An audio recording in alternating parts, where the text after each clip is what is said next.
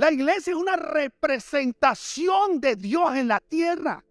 Y la única manera de hacerlo es amando como Él nos amó cuando Él estuvo aquí. Porque, porque si Dios no está, Dios no puede amar. Si Él no puede amar, no puede restaurar, no puede salvar, no puede sanar. Y por eso nos damos cuenta que la sociedad sigue igual, a pesar de que nunca había habido tantas iglesias, mega iglesias con canales de televisión. O sea, la iglesia nunca había sido tan poderosa y tan ineficaz en su historia.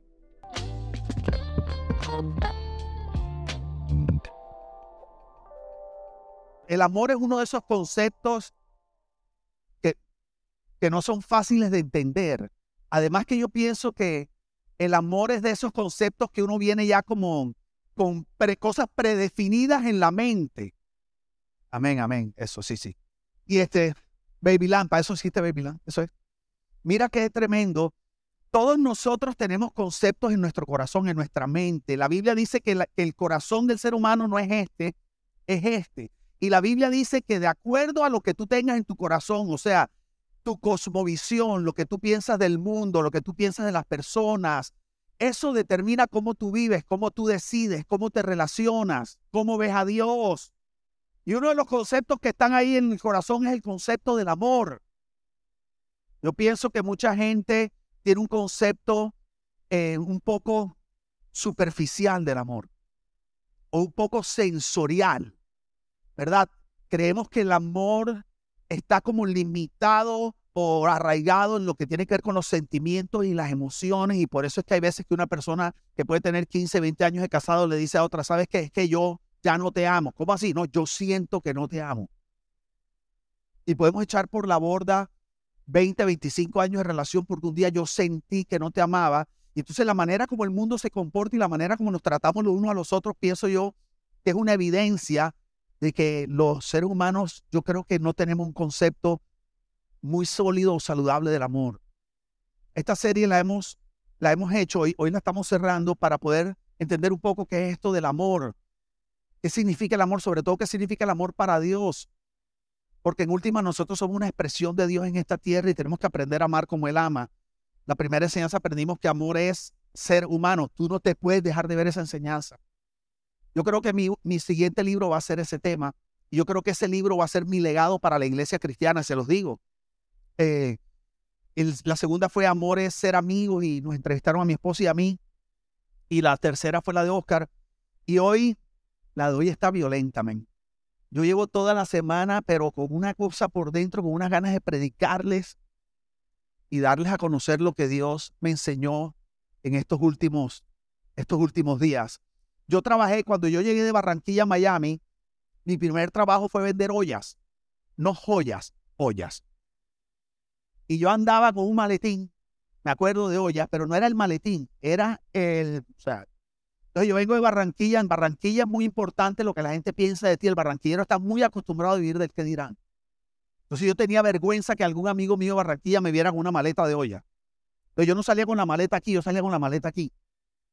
Y esas joyas eran unas joyas espectaculares y muy caras. Si no, preguntan al pastor Jairo y Lady que todavía las están pagando.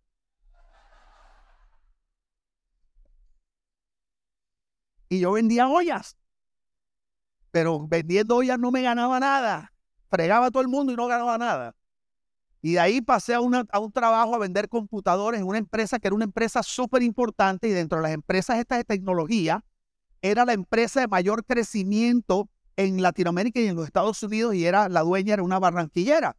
Entonces yo llegué a trabajar ciento, ciento, no sé si son la robótica o algo que están sonando ahí atrás. Ok, perdón. Y entonces yo recuerdo que yo llegué a vender computadores y esta empresa era una empresa que vendía computadores y tecnología al mundo entero.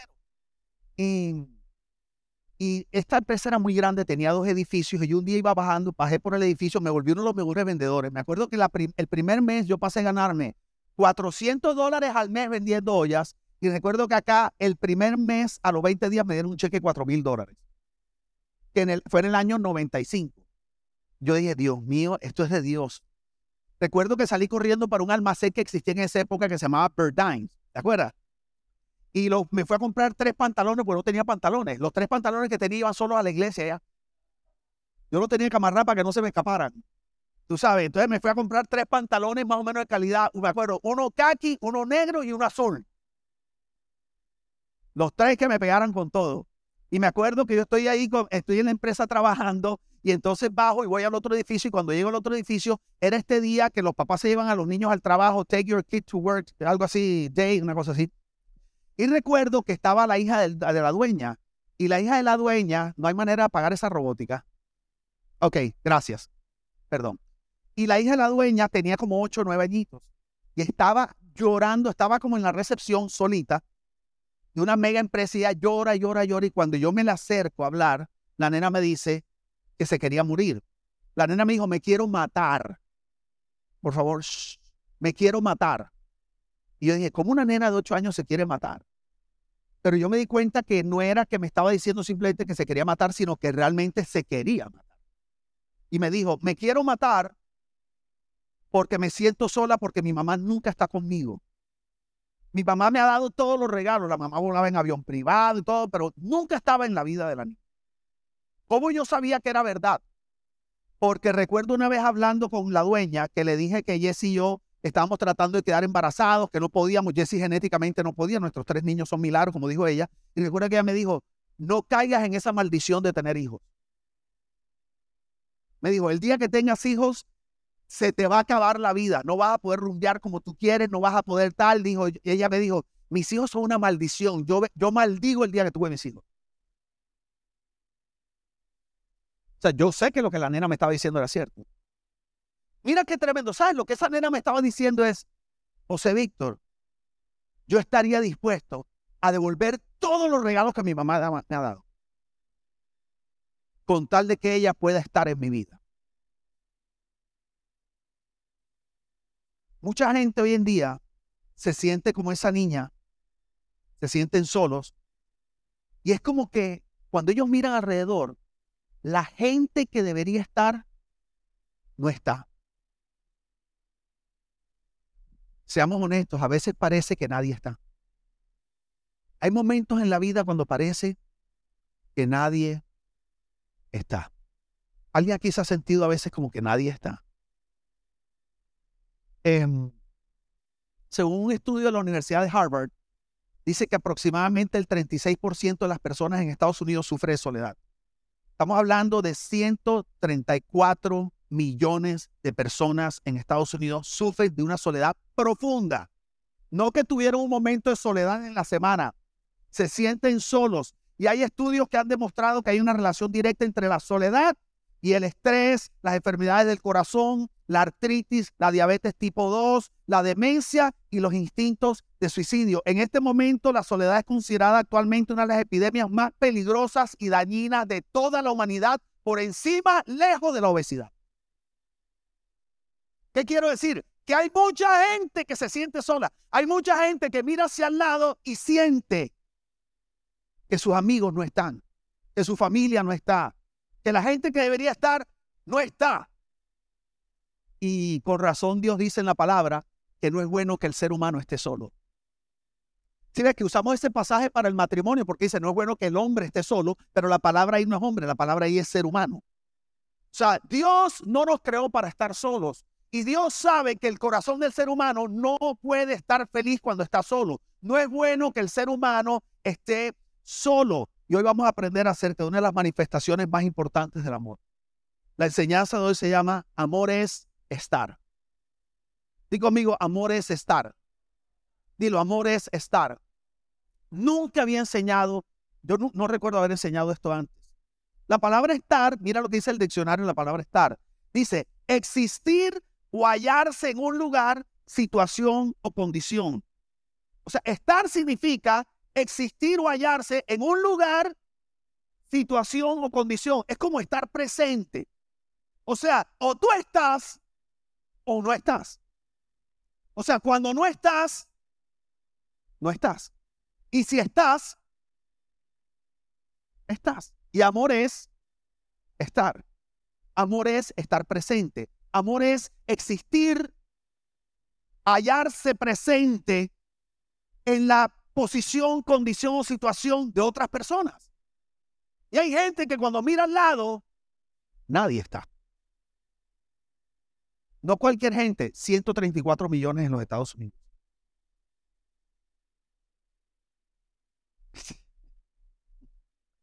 ¿De dónde viene esto? Vamos a dar una vuelta un poquito, le voy a dar una vuelta bíblica. En el principio de la creación, te wow, pastor, pero esa vuelta va lejos. En el principio de la creación, la Biblia dice que el ser humano disfrutaba una relación íntima de amor con el Padre. Es tremendo porque cuando Dios creó al ser humano, lo creó para tener una relación con Él. Entonces Dios nos diseñó de tal manera que pudiéramos relacionarnos no solamente con Dios, sino el uno con el otro. Entonces, ¿qué pasa? Yo, yo conozco un Dios que todo lo diseña de acuerdo al propósito. Entonces, como el propósito era relacionarnos con la gente y con Dios sobre todas las cosas, Dios al ser humano lo creó, digan conmigo, espíritu, alma y cuerpo. ¿Cómo nos creó Dios? Entonces, el espíritu es la parte del ser humano que es como Dios, que se conecta con Dios, porque la Biblia dice que Dios es espíritu y que los que le adoran, los que interactúan con Él, tienen que hacerlo en entonces Dios no nos va a crear con un propósito y no darnos las herramientas o la capacidad de cumplir ese propósito. Entonces Dios nos hace seres espirituales, luego nos da la parte emocional, las emociones para podernos conectar los unos con los otros y nos da un cuerpo. ¿Qué sucede? Que llegó un momento que el ser humano pecó. La Biblia dice que cuando el ser humano pecó, el ser humano murió espiritualmente. No murió físicamente, no murió emocionalmente, murió entonces, el área del ser humano que podía conectarse con Dios para tener una relación con Dios muere. No es que no, no es que el ser humano no tenía espíritu, sino que el espíritu quedó incapacitado para conectar con su fuente. Y en ese momento se corta la relación con Dios. Y la humanidad entró en un proceso de deterioro emocional y físico. Porque aunque la muerte no fue física inmediatamente, la muerte sí llegó a la parte física y a la parte emocional. Pero estamos, dale, receten lo que tengan que recetar. Resetear, no se preocupen. Imagínense lo que es mantenerme enfocado. Tiquitita, tiquitita, tiquitita.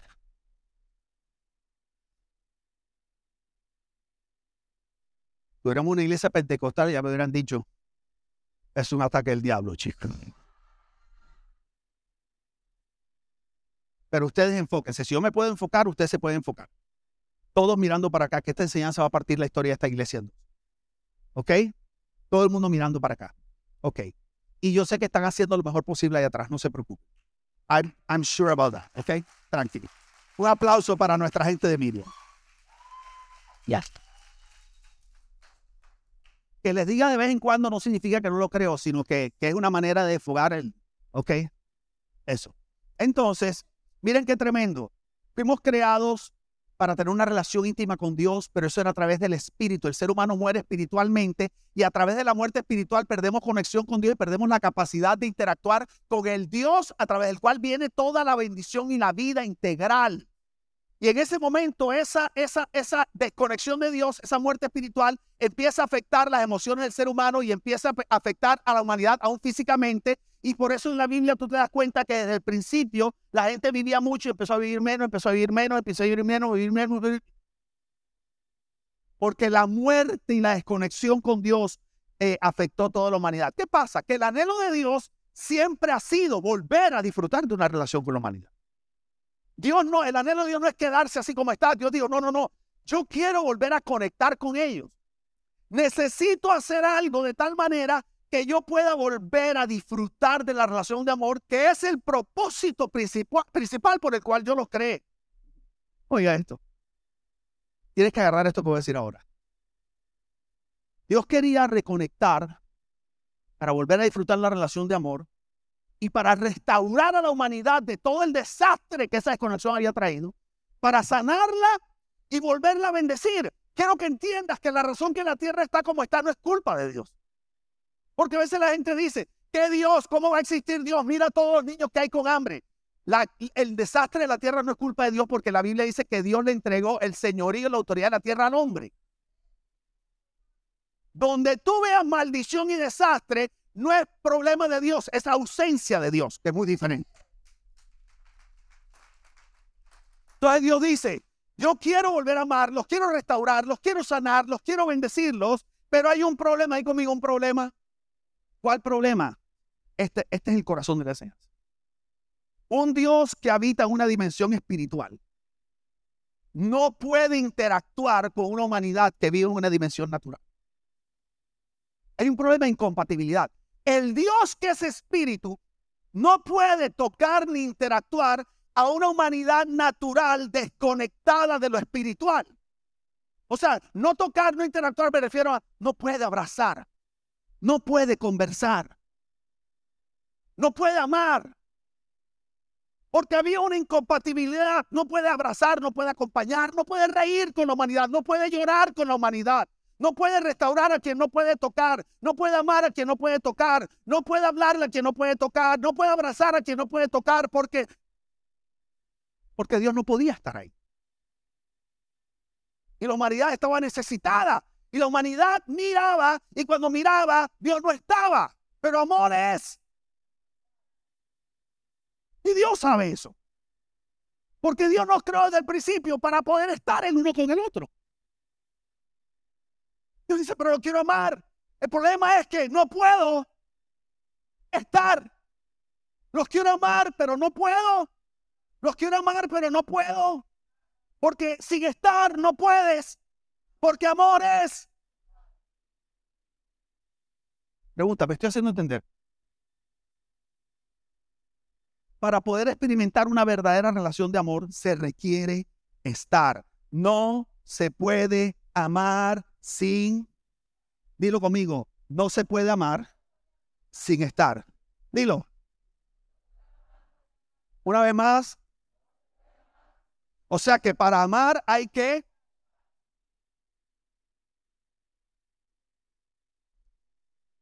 Pero Dios anhelaba tanto amarnos que buscó una manera de estar. Yo digo, si el problema es estar, yo voy a hacer lo que sea con tal de estar. Porque me muero de ganas de amar. Si ves, el que ama hace lo que sea con tal de estar. Juan 1.14, ustedes lo conocen. Bueno, el 1.1 no está ahí, dice en el principio era el verbo, la palabra, la palabra era con Dios y la palabra era Dios hablando de Jesús. Y en el 1.14 dice, aquel Jesús, que es la palabra, se hizo hombre y, y vivió entre nosotros. Entonces Dios dijo, ok, como ellos no pueden venir porque la Biblia dice que ningún hombre ha subido a Dios y que no hay manera de que el hombre, por muy bueno que sea, por muy santo y por muy perfecto, salte por encima de aquello que lo separa del pecado que lo separa. Para poder llegar a Dios, Dios dijo, ok, si me quedo esperando que ellos vengan, no va a pasar porque nadie puede venir ante un Dios tan santo como él. Entonces yo voy a tener que dar ese salto, yo voy a tener que atravesar el velo que separa la eternidad de lo natural para poder estar con ellos y tocarlos y amarlos. Jesús era la representación de Dios en esta tierra.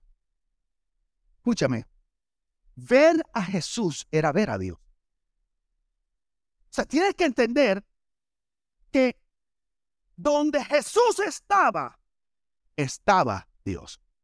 O sea que la manera que Dios encontró para estar, para poder amar, fue a través de Jesús. O sea que sin Jesús Dios no podía estar y si no podía estar, no podía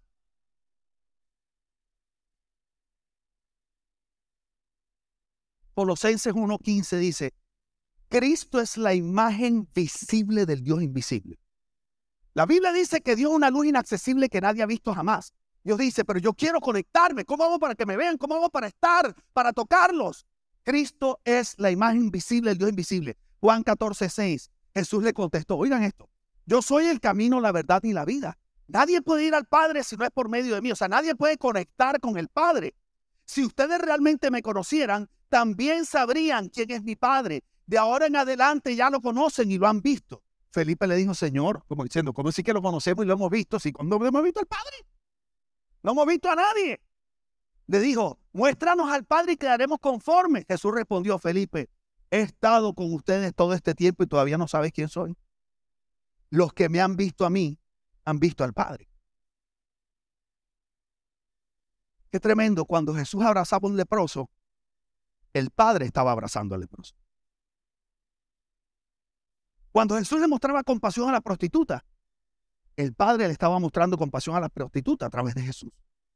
Si ves, donde estaba Jesús, estaba el Padre. Por eso el nombre de Jesús era. Dime, Vero, ¿cómo se llama tu marido? Emanuel, que significa Dios está con nosotros. Escucha, Dios nos quería amar, restaurar, bendecir, pero no podía porque para amar hay que... Entonces la manera como Dios buscó para estar es a través de Jesús. Por eso Jesús le llamaban Emanuel. Emanuel significa Dios está con nosotros.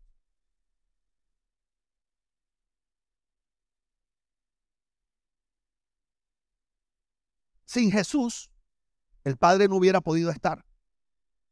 Y sin estar, no hubiera podido amar. Es muy importante que entendamos que no se puede amar sin estar. Y conmigo, no se puede amar sin estar. Y llegamos a la enseñanza. Esa era la introducción. ¿Ok? Lo que pasa es que ustedes saben que yo introduzco largo y predico corto. Volvemos a la oración de Jesús de Juan 17. Es tremendo. La única oración de Jesús en la Biblia es esta. Es como si el Espíritu Santo hubiera puesto una camarita secreta en el momento que Jesús estaba orando con el Padre para mostrarnos cómo era esa dinámica. Porque hay otros momentos donde Jesús está orando, pero no nos dicen qué está diciendo. O hay momentos en que Jesús nos enseñó a orar, pero realmente no era una oración, está enseñando. Pero este es un momento de intimidad, justo antes de morir, momentos antes. Jesús está orando con el Padre y dice lo siguiente voy a estar por muy poco tiempo en el mundo. Pero ellos están todavía en el mundo. Yo los envío al mundo así como tú me enviaste al mundo.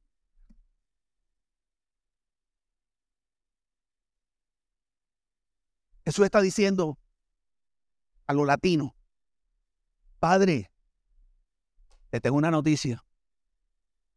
Dentro de poco ya no voy a estar en el mundo. Y eso es un problema porque si yo no estoy, tú tampoco vas a estar.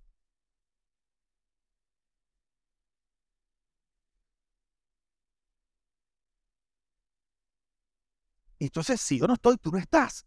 Eso significa que no lo vas a poder amar, sanar, restaurar, salvar, bendecir, restituir, cuidar, abrazar, conversar, dialogar, reír, llorar.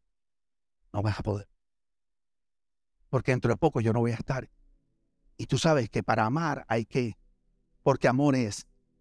Y si yo no estoy, tú no estás. Y si tú no estás, no vas a poder. Pero Padre, hey, hey, yo sé que dentro de poco yo no voy a estar, pero ¿sabes qué? Ellos sí van a estar. Padre, te tengo una buena noticia. No te tienes ahora que volver a reprimir tus ganas de amar. Pues ahora que yo me vaya, tú no te tienes que ir. Porque alguien va a estar aquí que te puede representar. Padre, a través de ellos, mira lo que dice. Dice, yo no voy a estar, pero no por eso tú tienes que dejar de estar, porque ellos, tus hijos, sí van a estar y ellos te pueden seguir representando. Lo mismo que hiciste conmigo, Padre, lo podemos seguir haciendo con ellos. Padre, a través de ellos vas a poder seguir rescatando a los perdidos, abrazando a los leprosos, dándole valor a los desechados, esperanza al desesperanzado, sanando al herido y levantando al caído. Y yo me imagino el corazón del Padre conmovido y lleno de alegría porque sabía que iba a poder seguir estando y manifestando su amor a la humanidad. Y por eso es que Jesús dice, voy a estar por muy poco tiempo en el mundo, pero ellos están todavía en el mundo y le dice, yo los envío de la misma manera que tú me enviaste a mí. Nosotros fuimos enviados porque si no somos enviados, el Padre no pudiera estar aquí. Y tú no puedes amar sin, porque amor es si ves estar, definición de estar, existir, hallarse en una situación, condición, oposición. Estar, estar, estar no es un mensaje, no es un email. Estar no es un mensaje de texto. Estar no es una prédica por televisión. Estar ni siquiera es una prédica aquí desde una tarima. Eso no es estar. Estar no es una predicación por radio. Estar no son buenos deseos. Estar es estar.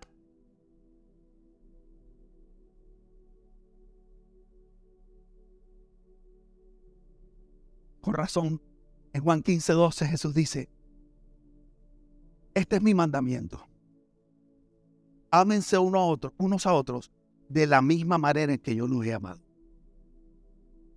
Está diciendo, necesito que lo hagan así, porque quiero que entiendan que esto es más que amor, más que sentimiento, más que buenos deseos. Es que necesito que amen como yo amo porque mi amor tiene un propósito. Mi amor representa el amor del Padre. Entonces tiene que ser un amor especial, es un amor diferente, es un amor concreto, es un amor real, es un amor presente. No es una novela, no es una película, no es una fábula, no es una anécdota. Necesito que amen como, como yo les he amado, porque si no, la gente no va a ver al Padre. Entonces, ojo cómo se aman.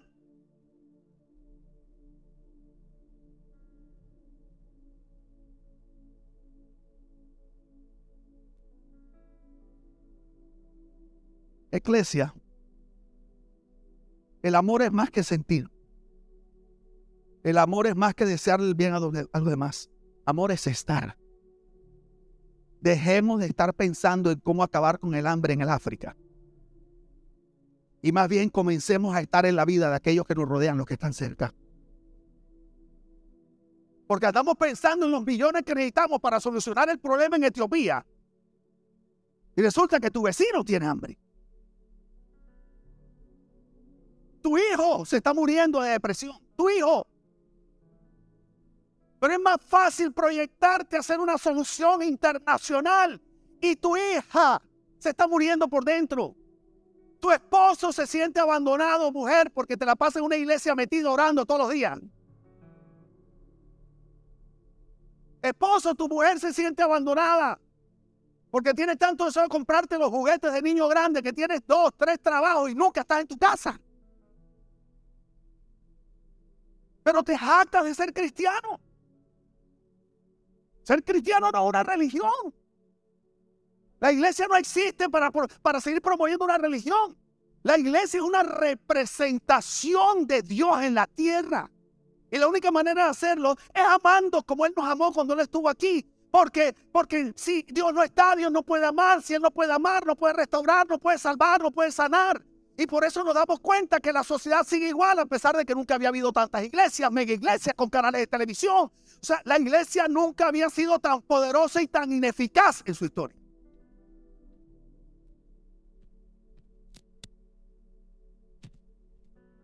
Porque es una iglesia que está en todos lados, pero no está en ningún lado. Es puro mercadeo. Las redes no es estar. No estoy en contra del mercadeo. Hay que ser sabio y estratégico. La Biblia dice que seamos astutos como la serpiente. Nosotros tenemos que estar también presentes. Pero, hey, las redes no le cambian la vida a nadie. Las redes no abrazan. Tú no puedes llorar con alguien a través de las redes. Un post de Instagram no es la vida de una persona, es la vida que quisiera tener.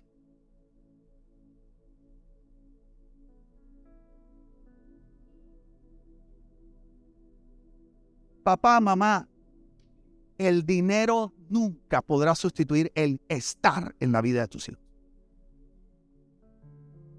No hay iPhone que sustituya estar. No hay Nintendo Switch que sustituya estar. No hay PS5 que sustituya estar. No hay carro que sustituya estar. Si tú no puedes comprar con dinero y regalos el tiempo que no estuviste.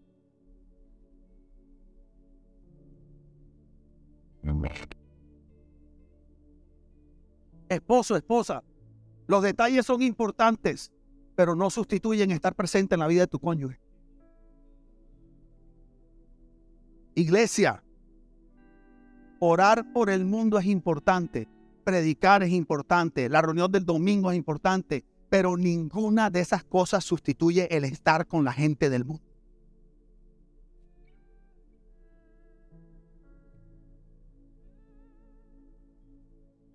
Es más fácil predicar que estar.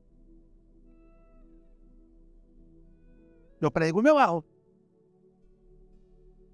Pero ustedes saben, ustedes saben que yo soy el último que se va. Hay pastor, bueno, que una iglesia de 400 cualquiera. No, no, lo hice cuando era de 5000. Me quedaba saludando hasta el último y me quedaba atendiendo hasta el último. Al final quedaba como chupo felinato. ¿sí? Todo el mundo con hambre, se querían ir. Iba atendiendo, abrazando el asunto. Ustedes ven cómo yo lo recibo cuando ustedes entran por ese, salen de ese asesor. ¿Cuántos abrazos nos dimos hoy, Dani? Nos dimos el primero y ¿qué me dijiste?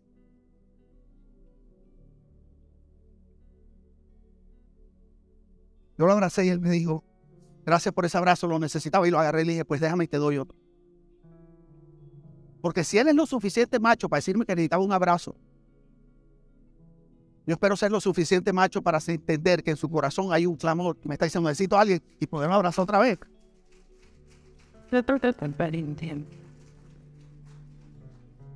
A veces estar no son cinco horas. A veces estar es una mirada, pero es estar. Pero hay algunos de nosotros que ni siquiera comiendo con la familia del restaurante estamos. Estamos en el celular, ni siquiera estamos en la misma mesa. Estamos, pero no estamos.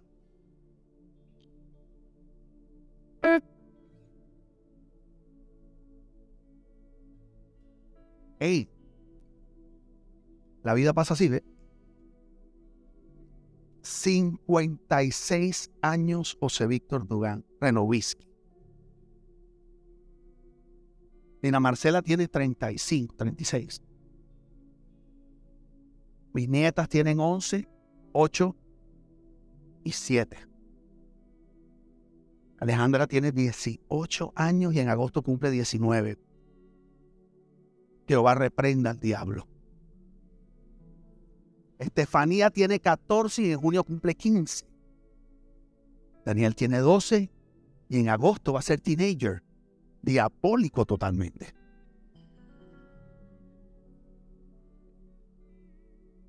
Si Dani, escucha, Dani me dice, papi, ¿sabes qué quisiera estar haciendo en este momento?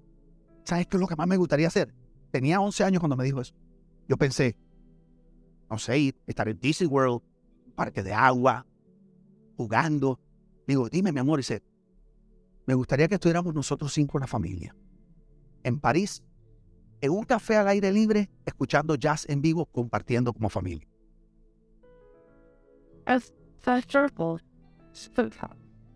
Oye, pregúntale a Dani qué es lo que más disfruta. Te lo va a decir. Estar con mi familia. Pues resulta que ahora yo salgo aquí los domingos. Oye, Ale, Ale se fue con sus amigas. Y Nia, no, Nia está con Marinés. Y Dani, Dani se fue con Santi. Y nosotros dos comiendo ahí. Porque la vida pasa así. Y va a haber un día que tú no vas a ser la voz que más le habla a tus hijos. Va a haber un día que ese hijo que te abrió su corazón para dejarte entrar por una rendija pequeña porque necesitaba desesperadamente un consejo tuyo, va a cerrar su corazón y solo se lo abrirá a sus amigos, más nunca a ti y te vas a lamentar porque no estuviste cuando tenías que estar. Si va a llegar un día que tu cónyuge, tu pareja, va a llegar y te va a decir, ya no aguanto más, hasta aquí. Y tú vas a querer arreglar en un día los 15 años que nunca estuviste. Entonces ese día le vas a traer flores, ese día va, o sea, ese día tú vas a querer estar, no, mi amor, yo dejo el trabajo que sea, ¿ya para qué? Ya no estuviste cuando tenías que estar. Y así está la humanidad con la iglesia ahora la, la humanidad nunca le había clausurado y cerrado su corazón tanto a la iglesia. Porque cuando lo abrieron y nos necesitaron, lo estuvimos. Y los manipulamos. Y los abusamos. Y le sacamos la plata. Y los condenamos. Y los rechazamos. Y los usamos.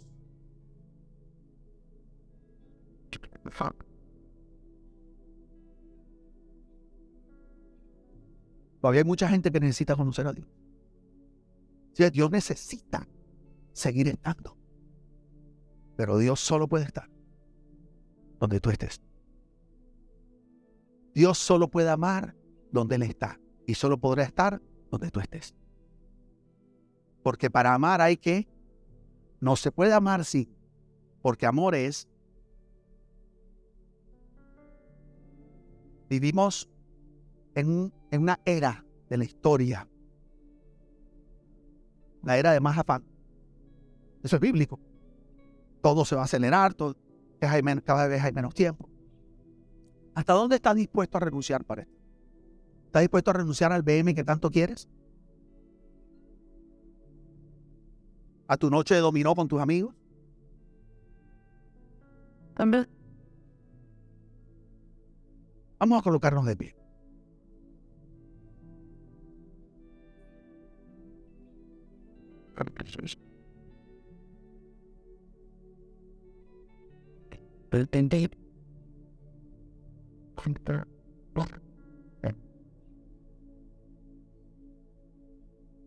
Gracias, flaco.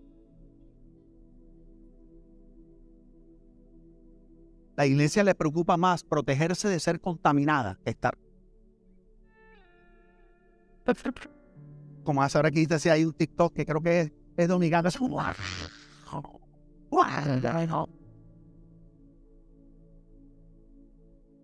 voy a ir a cortar el pelo. Cuidado, no vayas donde tal, porque si te ponen la mano. No, que los carnavales, cuidado, porque la ciudad está poseída. Claro, van a estar poseídas si la iglesia está totalmente ausente. Oh, que el merengue no venció. Ese era un pastor dominicano. El merengue no es de Dios. No, no, no, se va a arrepentir. El merengue no, no, no es de Dios. El merengue no, no es de Dios. Bueno, vamos a cantar un corito. El merengue no es de Dios. El merengue no es de Dios. Ah, el merengue. El merengue. A Dios no le gusta el merengue. A Dios. Chico, el diablo no ha creado nada. Toda la música es de Dios.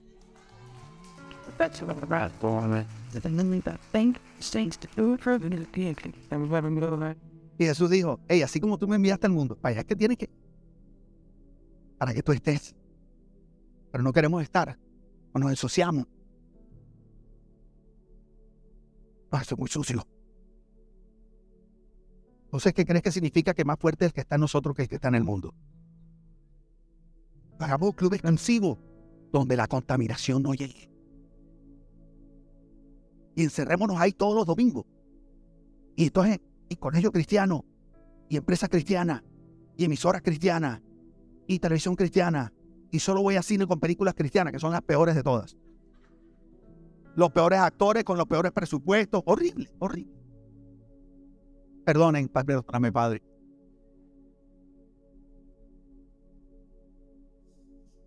Mucha gente se siente sola. Ah. Lo voy a dejar con una historia de la vida real. Ustedes saben que esta es una iglesia de aceptación.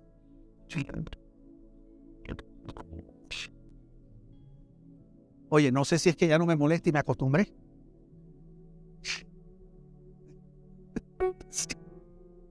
Oído selectivo. Tengo un primo que se declaró gay desde muy pequeño. Y hacía rato no compartíamos, y hace un añito tal vez. Estamos en Barranquilla y coincidimos todos los, somos como cinco primos que no nos veíamos hace rato y estábamos que vinieron de Vancouver. Y estamos ahí. Y el único pastor ahí soy yo. Y estábamos hablando y un primo le dijo a este primo, le dijo, primo, qué duro debe haber sido para ti haberte declarado homosexual en un tiempo tan difícil, unos años atrás estamos hablando de eso. Y él me mira y me dice, primo, yo me conecto a ver tus enseñanzas. Yo no sabía. Me dijo, te quiero pedir un favor. No dejes de hablar del amor incondicional del Padre. Me dice, te voy a contar una intimidad de la comunidad gay. Nosotros sentimos que nadie nos ama. Y nosotros creemos que tal vez la única esperanza que tenemos de que alguien nos ame es Dios. Pero la iglesia nos ha hecho creer que ni Dios nos ama.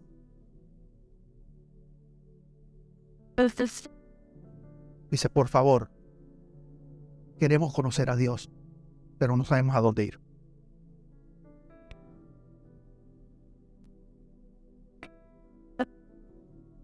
Sí, lo que pasa es que cuando yo hablo de eso, ustedes se ponen a hacer injerencias y conclusiones que si yo pienso que... Y en últimas, la labor de la iglesia no es cambiar la gente, es acercarlas a Dios. Oye esto, oye esto, ven un momentico, porque dice Pablo que Dios nos dio el ministerio de la reconciliación, no de la transformación. El ministerio de la transformación es del Espíritu Santo. Y nosotros tenemos que tener cuidado de meternos en áreas donde Dios no nos ha dado permiso que no metamos. Entonces el problema es que con este asunto de la agenda gay, escucha, la comunidad gay me dice, si no nos apoyas, no nos amas. Y la iglesia dice, si los amas, los apoyas. Entonces no hay manera de amar. O sea, yo no puedo estar en desacuerdo y amar. Si eso fuera verdad, yo no pudiera ser amigo de nadie, porque yo no estoy de acuerdo con ninguno de mis amigos en muchas cosas. Entonces nosotros hemos decidido aquí que nuestra labor no es cambiar, es estar. ¿Sí entiendes? Porque Dios no puede amar si no está, y no puede estar si nosotros no estamos. Y Dios no puede transformar a aquel con el que no tiene una relación y una interacción porque para poder amar hay que estar. Y estar significa abrazar, y significa conversar, y significa interactuar, y significa reír, y significa llorar, y significa restituir, y significa sanar, y significa liberar, y tantas cosas. Pero nosotros queremos hacer todo eso sin que Dios esté.